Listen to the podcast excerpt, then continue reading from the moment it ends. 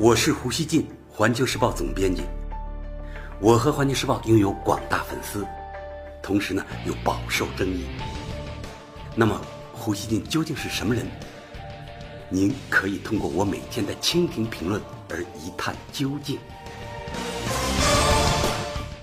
大家好，很多人应该都看过电影《星球大战》。如果你觉得电影中的场景离我们还太遥远，那可能就大错特错了。因为美国似乎正想把那种场景变为现实。据《华盛顿邮报》报道，美国副总统彭斯星期四在五角大楼宣布，美国将在二零二零年之前建成太空军。彭斯说，组建太空军是为了确保美国在太空的主导地位。如果这一计划成真，在陆军、海军空军、海军陆战队、海岸警卫队之外，美军将拥有第六个正式军种。这也是自1947年美国成立空军后建立的第一个新军种。彭斯在演讲中表示，美军不仅应存在于太空，更应控制太空。他说：“现在为我们武装部队历史谱写下一个伟大篇章，为下一个战场做准备的时候已经到来。建立美国太空军的时候已经到来。”彭斯还把。把美国筹筹建太空军归咎于俄罗斯和中国在太空的威胁。他说，中国和俄罗斯一直在太空进行高度复杂的在轨活动研究，使他们能够将卫星操纵到我们的卫星附近，从而给我们的太空系统带来了前所未有的新危险。老胡觉得，彭斯的这番话完全就是在找借口。在彭斯讲完这段话之后不久。特朗普总统就在推特上写道：“太空军一路前行。”大家看看，这是在向全世界宣示他的决心，可能是为了彰显团结。之前呢，觉得组建太空军没有必要的国防部长马蒂斯，星期四也改口了，他表示自己支持组建太空军的计划。他还说：“毫无疑问，我们需要将太空看作是一个新的战场。我们现在所做的完全符合总统之前对保护我们在太空资产的。”担忧，国际舆论对这件事的最初反应大多是惊异。法国国际广播电台惊呼：“这是星球大战计划2.0版吗？”报道称，上世纪80年代冷战后期，美国在里根总统领导下曾推出了星球大战计划。近四十年后，一向将里根时代标榜为自己榜样的特朗普，今年多次表达立即组建一支美国太空军的想法，而特朗普也始终认为，美国在太空。空中仅有存在感是不够的，还要具有统治力。老胡觉得啊，美国新的太空计划比当年里根的星球大战计划显然有着扩大得多的含义，其任务规划也是当前世界军队中独一无二的。从现有的报道看，这支军队的目标不仅仅是从太空打击地面目标，以及从太空拦截敌方导弹，他的野心是要建立美国在外太空的绝对霸权。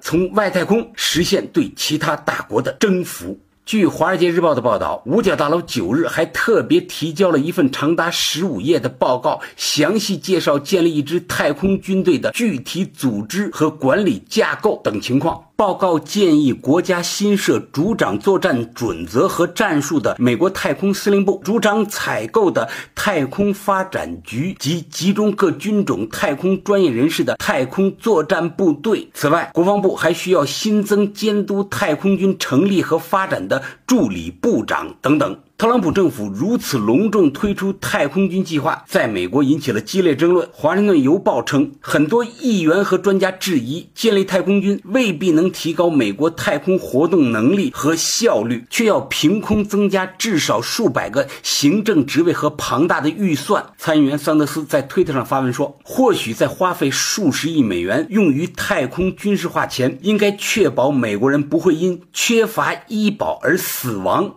德国新闻电视台十日说，特朗普越走越远了。报道说，美国是一九六七年外层空间条约的成员。该条约禁止在太空中驻扎大规模毁灭性武器，只允许以和平为目的使用月球和其他天体。现在，美国建立太空军显然违背了条约，它将让太空从全球合作和和平之地变成一个新的战场。此外，美国的计划也立即激起了俄罗斯的强烈反应。俄新社十日引述俄国家。杜马。国防委员会副主席克拉索夫的话说，美国组建太空军是企图发动新的星球大战，从而在太空占据绝对的军事优势。这一举动可视为要展开新一轮军备竞赛。大家看看啊，大多数国家还是很担心美国这一最新举动的。老胡觉得，迄今为止，外太空一直是和平的，联合国坚决反对外太空军事化，各国对太空武器的研制也都保持了克制态度。现在，美美国公然宣布组建太空军，无疑吹响了向外太空开展军事较量的第一声号角。客观说，美国是世界第一太空技术大国，它的飞行器向宇宙深处飞行的距离远远将其他国家甩在后面，它的其他相关技术也大多处在引领全球的位置上，因此搞外太空军事化。美国的条件得天独厚，然而老胡想说啊，其他大国不会睡大觉。美国没有在陆地、海洋和天空做到的事情，他也休想在外太空实现。冷战结束后，美国一直保持了相对于任何国家的绝对实力优势，但他仍觉得自己不够安全。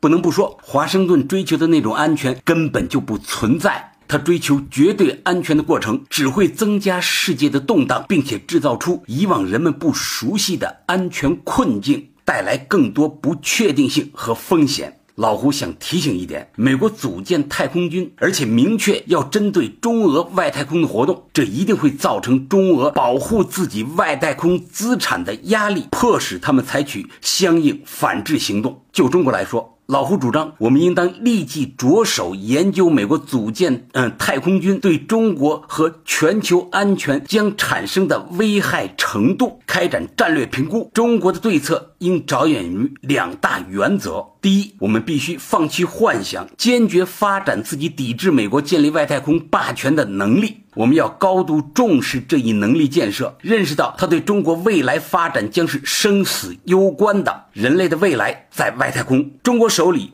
必须握有一把通向外太空的钥匙，确保外太空不被美国一支力量霸占统治，这也是全人类的共同利益之所在。第二，不与美国开展全方位的外太空军备竞赛。那不是中国国力允许的。我们呢要发展关键的杀手锏，形成非对称的威慑力。首先构建起美国不敢对我发动外太空攻击的安全底线。这项工作必须加快进行，国家预算应优先支持更多的外太空力量建设，则要根据中国经济发展的实际节奏。而定。目前呢，美国外太空技术先进，但同类技术中俄大多也都有。不过需要注意的是，美国外太空的发力有可能刺激外太空技术出现革命性的扩张。中国需要组织充足的力量，开展外太空技术新一轮的研发，尽快实现大火箭等基础性技术的突破，为未来收获成批的太空技术成果铺平道路。老胡觉得，国家队需要在这当中。起引领作用，但仅靠国家队的努力大概不够。未来外太空技术发展需要有中国民间力量的参与，中国这些年市场经济的成果也需要调动起来，成为